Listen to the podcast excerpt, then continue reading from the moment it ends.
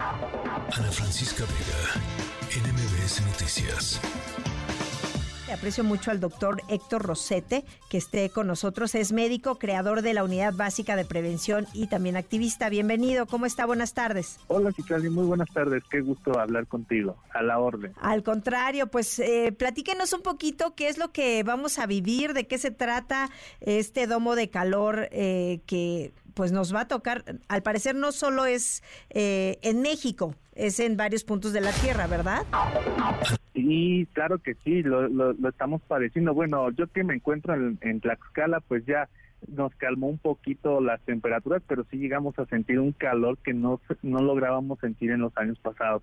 Ahorita ya estamos sufriendo ahora las lluvias, las lluvias fuertes, pero en otras partes de la República pues siguen con las tremendas olas de calor que como bien dijiste ya ha cobrado vidas y eso es preocupante. Pero aquí lo más importante es que la gente entienda y sepa al menos cierta información que logre identificar puesto para que esto se pueda prevenir y no perdamos vidas de esta forma, que son dos afecciones principales, como son el agotamiento por calor y el golpe de calor.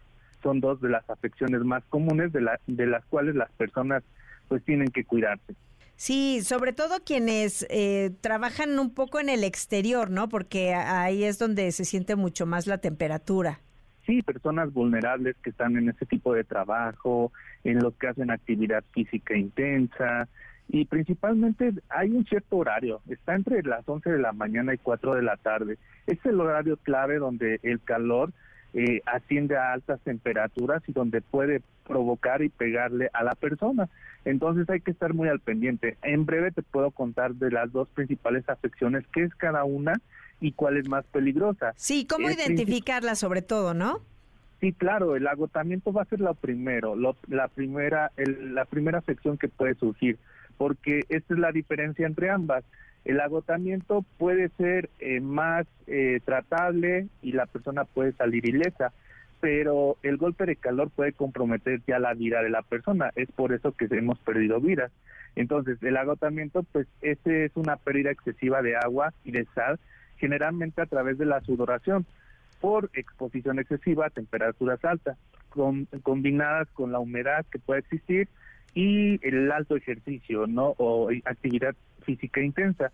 Si no se trata esto a tiempo, esto avanza un golpe de calor y entonces ahí sí puede eh, llevarnos hacia la muerte. ¿Qué, puede, ¿Qué son las causas que puede conllevarnos a un agotamiento por calor?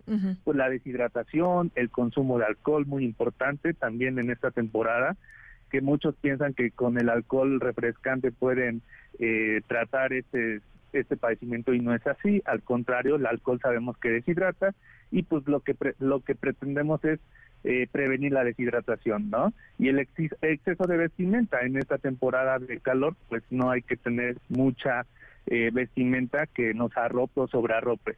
¿Y quién tiene tendencia a padecerlo? Pues ya te dije, los grupos vulnerables, las personas adultas mayores, los que se exponen a altas temperaturas o los que tienen un trabajo de exposición. Los síntomas, pues, es una sudoración excesiva, debilidad extrema o fatiga, confusión, mareos, náuseas, piel húmeda, la, eh, la piel se torna a veces pálida o enrojecida, hay calambres musculares, eh, la temperatura corporal empieza a elevarse, ¿no? Y ahora vamos con el golpe de calor, que pues prácticamente esta es la afección más grave, la, que puede padecer la persona, y pues se produce cuando el cuerpo pues ya no puede controlar la temperatura.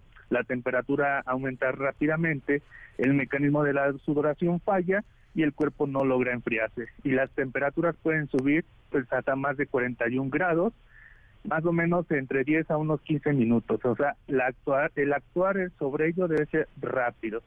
Y pues, ¿qué puede provocar? La muerte o alguna discapacidad permanente.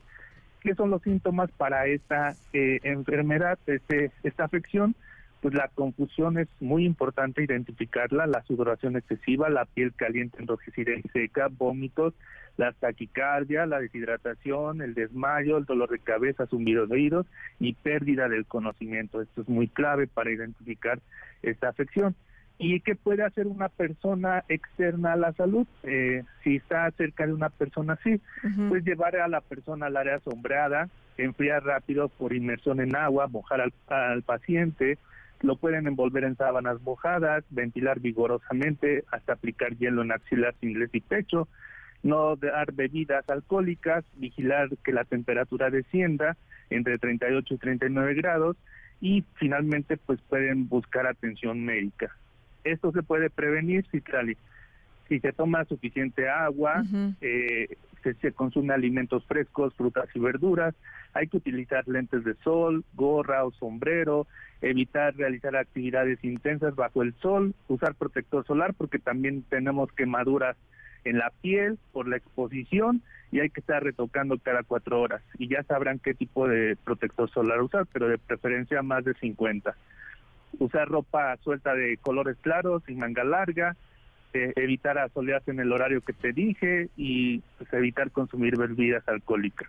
Sí, es muy importante también eso, ¿no? El café también deshidrata, ¿no? Y mucha gente eh, también si toma mucho café, deshidrata y no se logra recuperar el cuerpo.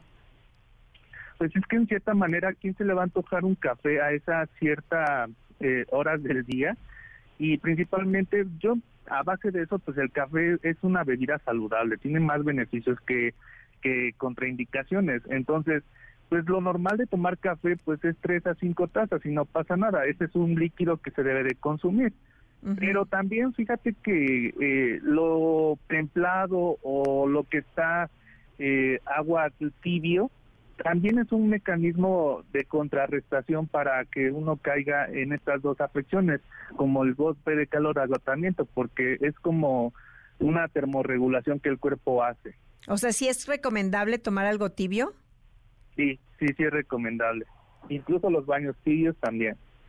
También son, son importantes. y, son importantes. Y en esta, eh, eh, esto es ahorita lo que está sucediendo de la pues esto que vamos a registrar de este domo de calor en México, se va a dar en toda la República Mexicana de manera uniforme, hay varias zonas o cómo, cómo está afectando más.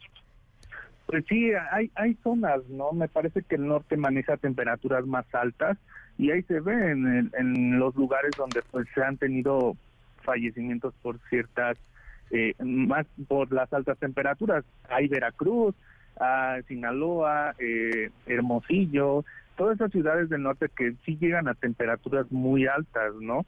Pero por ejemplo en la Ciudad de México, eh, en Tlaxcala, por ejemplo, donde estoy yo, pues no, no se ha logrado vivir eso. Sí se ha llegado al, agotamiento, pero no hemos perdido vidas como tal. Entonces no sabemos qué puede venir más hacia adelante, pero por lo regular pues toda la República Mexicana debería de estar informada porque saben perfectamente que es mejor prevenir ante cualquier suceso. Claro, y sobre todo prevenir ahora que es el periodo vacacional y que mucha gente, si se quiere ir a la playa, también, aunque tengan ahí cerca el mar, pues tienen que hidratarse pues sí, las zonas de, ahora sí que tienen mar, este, pues deben de cuidarse porque es donde pega más eh, el calor, ¿no? Pero indiscutiblemente las personas deben de estar bien informadas para que no les ocurra estas dos afecciones que les acabo de comentar.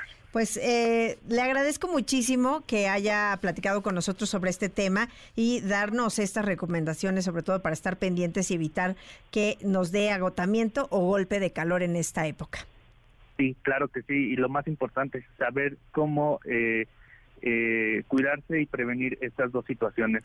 Muchas gracias a ti por la entrevista, Citlali. Un gusto. Igualmente. Al contrario, gracias, doctor Héctor Rosete. Es médico, creador de la Unidad Básica de Prevención y también activista. Ana Francisca Vega, NMBS Noticias.